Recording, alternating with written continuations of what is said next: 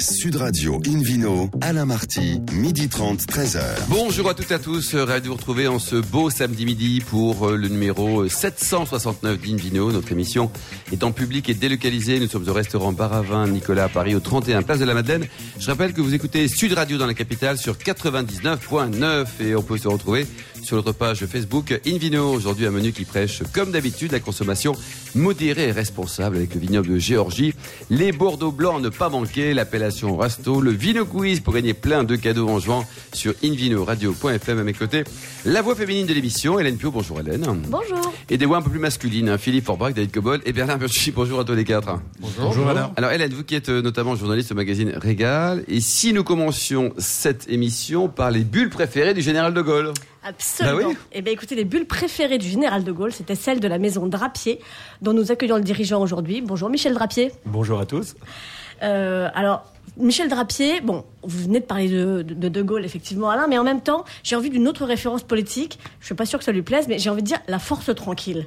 Parce que Michel Drapier, enfin, la maison Drapier, c'est 57 hectares de vignes, essentiellement situés dans la côte des Bars, donc euh, dans l'Aube, 13 cuvées de champagne, la septième génération de la famille Drapier à faire du champagne.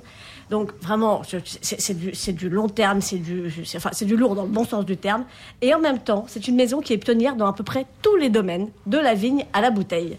Donc euh, Comment vous réussissez ça, Michel Drapier Racontez-moi, vous êtes pionnier à la fois euh, euh, dans, dans l'élaboration de vos champagnes, vous avez été pionnier dans les extras bruts.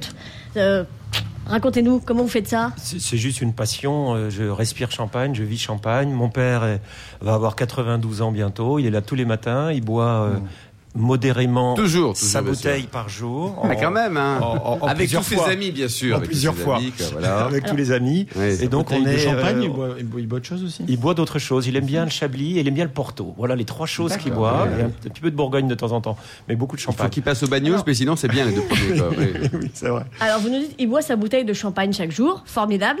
Euh, simplement, des bouteilles chez vous, ça peut faire 20 centilitres ou ça peut faire 30 litres. Vous êtes Oui. connu pour ça aussi. Oui. Elle, elle fait quelle taille, la bouteille de votre père? Oh, 20 centilitres. Allez, question suivante, Hélène. Ça dépend s'il la partage avec toute la Nous famille. sommes d'accord. Alors, côté carbone, il paraît que vous cartonnez. Oui, alors c'est vrai qu'on est certifié depuis l'an passé, on vient d'être renouvelé, là voilà, juste 15 jours. Euh, carbone neutre, c'est-à-dire que nous compensons nos émissions de carbone sur le solde.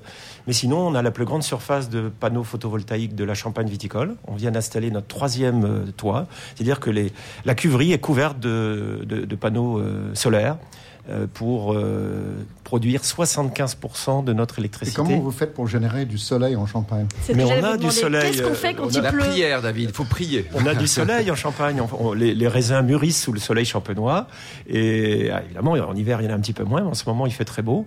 Et vous savez, il y a des panneaux solaires en Scandinavie, il y en a en Allemagne. Donc, euh, pourquoi pas chez nous Ouais. Donc 75% de votre électricité euh, donc euh, autoproduite. Euh, je sais que euh, on peut même euh, désormais cet été, si on a envie de venir vous voir, donc à Urville dans l'Aube, on, on peut venir vous voir avec une voiture électrique. On pourra la brancher directement. Oui, on peut brancher deux voitures simultanément maintenant. des voitures tout à fait standards, des Renault. Je ne sais pas si on a le droit de citer des marques, mais des belles voitures fait. américaines. Oui. Les autolibres, c'est mort. hein. De toute façon, on peut plus. Donc, ça, c'est fichu. Voilà. Mais on peut brancher sa voiture, euh, euh, déguster tranquillement une bouteille ou deux, euh, avant de redonner le volant à quelqu'un d'autre, évidemment. Évidemment. Et, et- et donc, euh, on repart avec la voiture euh, électrique euh, Et le chargée. coffre rempli. les coffres remplis, on Vous espère. avez des cobodes électriques aussi Ça peut vous intéresser pour la prochaine saison, la de Vino Non? Euh, et alors, Et le- on a commandé notre premier tracteur électrique aussi cette année. Ah oui. Donc, on va vraiment basculer à l'électricité sur euh, la motricité et en même temps le cheval, puisque mon petit dernier, la huitième génération de, de drapier au domaine. Et il a quel trois âge, enfants. Alors Antoine, il a 22 ans. D'accord. Et donc, on, va, on a commandé simultanément pratiquement notre tracteur électrique et notre Ardennais euh, pour labourer les vignes. Voilà. C'est une belle aventure, une belle histoire. C'est le passé et l'avenir qui se réunissent. Ouais, bien. oui, ils, sont, ils sont géniaux, les drapiers. Et vous, vous laboriez déjà vos vignes, mais alors avec Oui. un autre cheval? Oui, des chevaux que l'on loue à un prestataire. On a trois chevaux. Euh, là, on va être propriétaire de notre cheval. Est-ce qu'ils mangent bio, vos chevaux? Parce qu'il faut être bio jusqu'au bout, là, non? Oui, alors on essaye de chez nous, c'est nature. Il y a du voilà, tout, euh, c'est de l'herbe euh, de, de nos prés. Il n'y a pas trop de problème. Vous aimez l'herbe, Hélène? Oui. Euh, Non. en salade éventuellement, mais seulement dans le restaurant de Philippe Forbrac. D'accord. Voilà. Alors, Hélène Euh, Donc effectivement, ils vont pouvoir venir chez vous cet été, brancher leur voiture électrique, regarder le toit, ça va être formidable. Enfin, je pense que les bouteilles vont les intéresser peut-être un petit peu plus, euh, vos, vos clients cet été.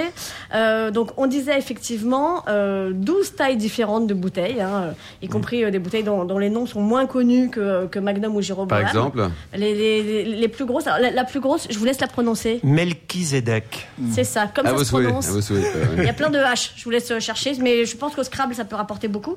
Euh, ce qui est sympa, c'est que toutes Les ces noms bouteilles... propres sont interdits, tout ce crap. Euh, Melchizedek, c'est pas un Oh, nom propre, Bah puisque si, c'est... bah si, c'était un roi. Oui, mais ni plus ni moins qu'un Magnum ou un Jéroboam ou une bouteille, si tu vas par là. Ouais. Ah, Enfin bon, bref. On va demander au prince Forbrac. euh, Tout ça est un peu capillotracté. Euh, donc, on découvrira euh, ces, 13, euh, ces, ces- ces 12 euh, formats de bouteilles chez vous, qui peuvent s'acheter d'ailleurs. Un Melchizedek, ça coûte 4295 euros, c'est ça? Oui, c'est même ça, c'est le prix propriété. On en vend très peu, mais dans un Je magasin, c'est souvent euh, plus cher que ça. oui. Et- quel est le prix faut- Pardon, euh, Michel. Non, je voulais juste dire qu'il fallait pas venir en moto. Je, je- je Oui, voulais prévenir. David. Ah oui. il Le fallait pas venir en moto chercher son. Ah, la bouteille vide coûte une fortune. On est à 1600 euros la bouteille vide. Oula. Prix, 1600 prix, de, euros, ouais. prix de la verrerie. Ouais. C'est Donc, fou, hein. donc finalement, 4002 pour la bouteille pleine de 30 Oui. litres, c'est pas, pas si cher que Pas ça. mal ça. Puis après, pour la réutiliser, on peut mettre de l'eau pour servir à table, c'est bien quoi. Par contre, pour le lever et l'ouvrir, il faut s'appeler Schwarzenegger, non? Oui, oui, oui. Bah, si, si toute l'équipe d'Invino s'y met, en fait. Michel devrait vendre les bouteilles avec l'équipe d'Invino, je pense.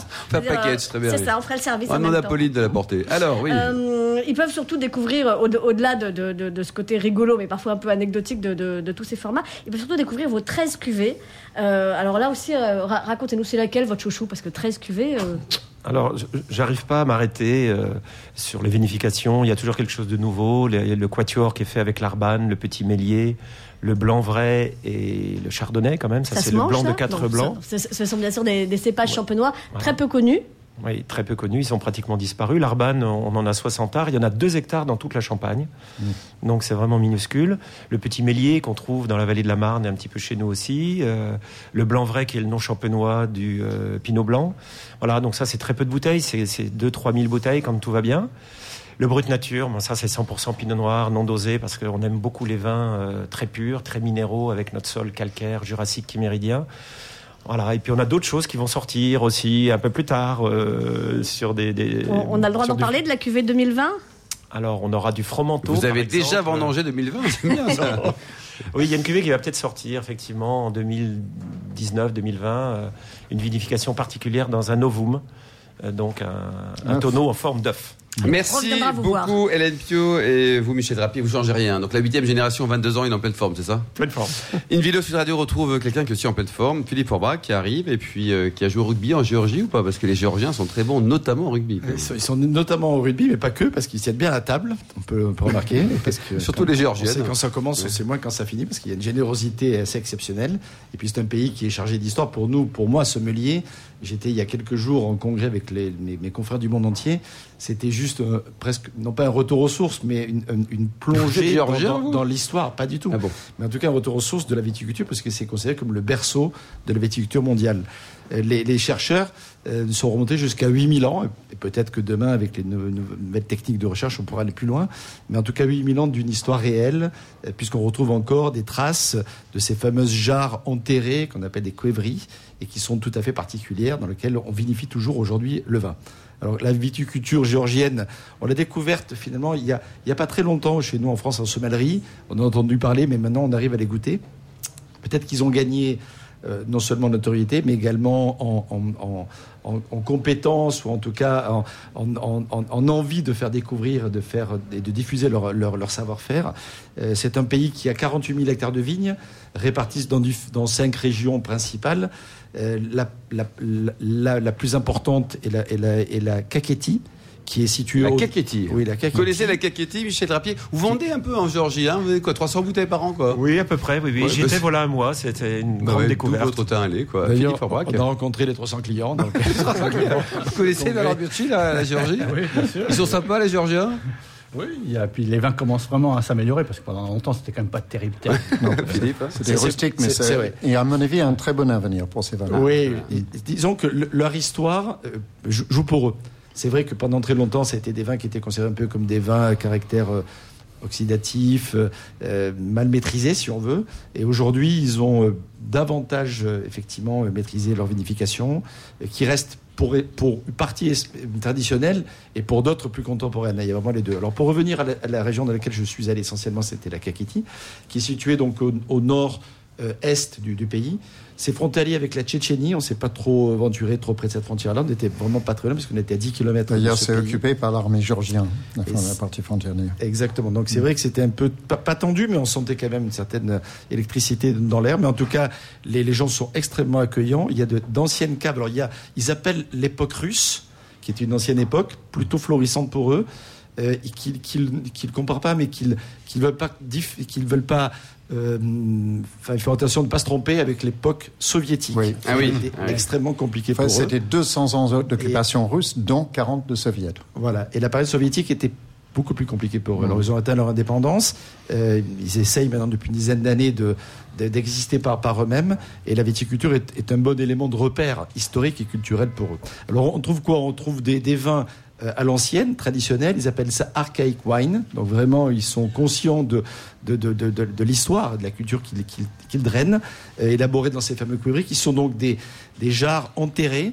Et ce qui est très intéressant au-delà du vin lui-même, c'est la capacité d'influencer, d'influence en tout cas de, la matière, puisque ces jarres sont faites avec la terre locale, et donc d'un village à l'autre ou d'une région à l'autre, la, la- la densité euh, en, en calcaire, en argile, etc. n'est pas les mêmes. Et donc on sait très bien que ces jarres-là, avec la porosité, en plus c'est dans le sol, il y a toute une influence de, voilà, de, de- de- du terroir, du territoire. Les vers de terre, tout ça. façon, oui, de, façon traditionnelle en tout cas. Euh, J'aurais pas le temps d'expliquer les détails des vinifications, mais sachez qu'on met les grappes entières, qu'on fait fermenter dans, dans, dans ces, dans ces jarres enterrés, qu'une fois que la fermentation est terminée, on ferme de façon la plus hermétique possible, on remet du sable dessus, on met tout ça de façon voilà, euh, traditionnelle, et on laisse pendant plus de six mois, comme ça, tout entier. en Quelques vignerons peut-être géorgiens de pas louper, Philippe C'est très compliqué. Je vais déjà parler de trois On a- cépages que vous essayez, de retenir. Le grand cépage rouge traditionnel, c'est le sapéravi. Ça fait ravi. Voilà, qui donne Un des vins assez oui. denses, colorés, qui peut être un mix entre le, la Syrah et le Cabernet. Et puis le blanc, c'est le Cazitelli, qui est un vin qui peut donner beaucoup de fraîcheur, une acidité qui est souvent remarquable et en tout cas extrêmement désaltérant. Merci beaucoup Philippe Aubrac, merci à tous. Dans un instant, le Vino Quiz pour gagner des cadeaux en jouant sur invinoradio.fm et puis nous parlerons des Bordeaux blancs à ne pas louper. Sud Radio Invino, Alain Marty, midi 30, 13h. Retour au restaurant Paravin Nicolas. Nous sommes à Paris, et oui, au 31 Place de la Madeleine pour cette émission en public et délocalisée avec Hélène Pio et le Vino Quiz. Oui, le Vino Quiz dont je vous rappelle le principe. Chaque semaine, nous vous posons une question sur le vin et le vainqueur gagne un exemplaire du Guide Hubert. La semaine dernière, la question était quel était le nom de la première entreprise créée par Bernard Magret? Réponse A, William Peters, B, Malazan ou C, Sid Ibrahim? La bonne réponse était la réponse A, William C'est Peters. pas lassé. Alors cette semaine, Hélène. Cette semaine, euh, nous voudrions savoir comment les experts surnomment la Géorgie. La réponse A, le temple du vin, B, le berceau du vin, ou C, le pays aux 100 vins. Pour répondre et gagner un exemplaire du Pas Guide facile cette semaine. Hein, Ah, c'est- c'est corsé, hein. Rendez-vous Ça se mérite toute un la guide semaine. comment Vous dites un guide comment Hubert. Ah d'accord, ça se mérite quoi. Rendez-vous toute la semaine sur le site invinoradio.fm, rubrique Vino Quiz, et le gagnant sera tiré au sort parmi les bonnes réponses. Merci beaucoup Hélène Hubert. Invino Sud Radio retrouve David Cobold, le cofondateur de l'Académie de Paris, pour nous parler des Bordeaux blancs. Mais, mais c'est pas très connu ça, Bordeaux, c'est plutôt rouge, non? Bah oui, Il y a du euh, blanc aussi à au- Bordeaux Aujourd'hui, euh, Bordeaux, c'est 85-86% euh, rouge. Et si on exclut les liquoreux, les, les doux euh, divers et variés, il n'y a que 9% de vin blanc sec fait à Bordeaux aujourd'hui. Et on oublie que la roue tourne dans l'histoire. Jusqu'aux années 70, on produisait plus de vin blanc que de vin rouge à Bordeaux. Et oui, historiquement, c'est une certitude. Euh, Aujourd'hui, donc, les, blancs sont, même si on, a grandi un tout petit peu dans les dernières années, puisque quand, la, pendule bascule trop loin dans un sens, il y a un manque et donc on revient, mais ça reste quand même moins de 10% de la production. Alors, euh, le problème, c'est lorsque la mode passe, euh, il y a des oubliés de l'histoire. Et je trouve que les Bordeaux blancs sont un peu trop négligés de nos jours. C'est un peu comme Muscadet, qui a été très à la mode il y a quelques années et qui maintenant ne l'est plus. Et c'est bien dommage, puisque à Bordeaux, euh, en blanc sec, comme à Muscadet d'ailleurs, on trouve parmi les meilleurs rapports qualité-prix de vin blanc sec en France. Et avec un potentiel de garde, David. Et pour certains, peu certain, avec un potentiel de garde. Ça va dépendre de la vinification et tout un tas de paramètres. Alors, euh, quelques chiffres d'abord. Donc, la surface, c'est 9300 hectares, hein, dédiés au blanc sec, avec une dominante euh, 56% de Sauvignon blanc, 33% de Sémillon et 7% de Muscadelle. Ça, c'est pour les cépages principaux, mais il y a aussi des cépages dits accessoires, le Colombar, le Nid blanc, le Merlot blanc, et même l'Undenk et le Mosaque, même s'il y a peut-être un, hectare de chaque. Bordeaux aussi. Tout ça, c'est c'est admis dans les différentes appellations Bordeaux. Alors le problème, c'est qu'il y a trop d'appellations. D'une manière générale, en France, il y a trop d'appellations. Ça, c'est mon avis et je le partage. Qu'est-ce que vous en pensez, Michel Drapier Tiens, vous qui êtes notre invité aujourd'hui, le, le patron, le propriétaire de ce- cette maison de Drapier. Il y a trop d'appellations en France ou pas? Oui, mais c'est une tradition euh, française, je pense que David vient de le dire. Euh, on est habitué à gérer des terroirs et on les appelle plutôt par leur nom. Donc euh, le Vous seriez cépage est moins favorable à une important. simplification ou Oui, mais écoutez, Michel, je vais vous donner un exemple. Donc voilà, il y a 12 appellations à Bordeaux-Salle capables de produire, euh, autorisées à produire du vin blanc sec. Alors, euh, ces appellations, euh, parmi ces 12, Bordeaux au Bénoge, il y a 2 hectares. Je sens l'ironie, David. hein. 2 hectares, Bordeaux au Bénoge. Entre deux mers au Bénoge, il y a 84 hectares, mais quelle est l'utilité de doubler une appellation très connue entre deux mers avec entre deux mers au Bénoge? C'est un non-sens total. Euh, Qu'est-ce qu'elle fait cette famille au Bénoge là? Parce qu'ils ont l'air mais rien, mais euh, 1500 hectares de entre deux mers, il faut absorber ça, c'est ridicule. Vous en voulez d'autres? Ben, Grave de Verre, 76 hectares. Euh, Franc, Côte de Bordeaux, 8 hectares en blanc. Côte de Bourg, 41. Sainte-Foy, Côte de Bordeaux, 33 hectares.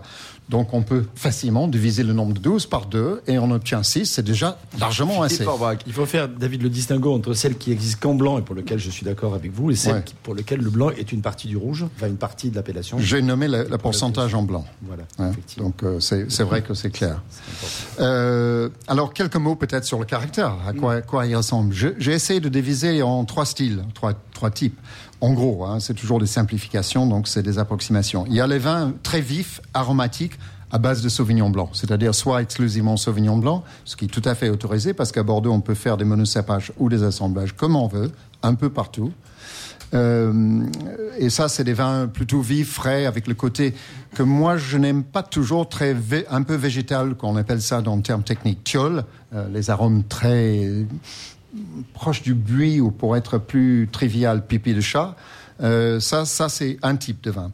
Les vins un peu plus complexes, plus ronds et ont des parfums un peu plus subtils, où on utilise une part plus importante du sémillon, qui est un vieux cépage de Bordeaux qui a besoin d'un peu de temps pour se révéler. C'est assez neutre jeune, mais c'est très intéressant en vieillissant. Voire une touche de muscadelle, vous vous rappelez, ça 7%. Bon, euh, ça donne une petite pointe muscatée. Et puis les vins, euh, autre catégorie, et ont subi une fermentation totale ou partielle et un élevage total ou partiel en barrique. Et là, ça donne des vins plutôt char- charpentés, plus boisés. L'exemple type, c'est les, les meilleurs graves blancs ou bien sûr les Pessac Léognan Grand dans lesquels il y a des, des crus classés. Et ça, ce sont des vins de garde. Donc on a toute une graduation de, de styles de vin à Bordeaux. Euh, il faut pas les négliger. Vraiment, si vous cherchez des rapports qualité-prix intéressants blancs, Bordeaux blanc ou entre deux mers, c'est les deux appellations qu'il faut viser.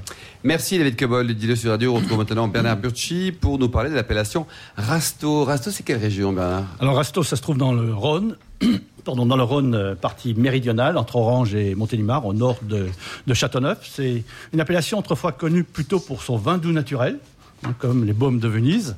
Donc ils ont eu d'ailleurs D44. Ah, donc, euh, et, mais il y a eu un petit épisode en 56 avec un gel, parce que l'appellation faisait beaucoup de fruitiers et d'oliviers. Ah oui. Et à ce moment-là, les oliviers et les fruitiers donc, euh, disparaissent. C'est là que le- la vigne s'installe vraiment.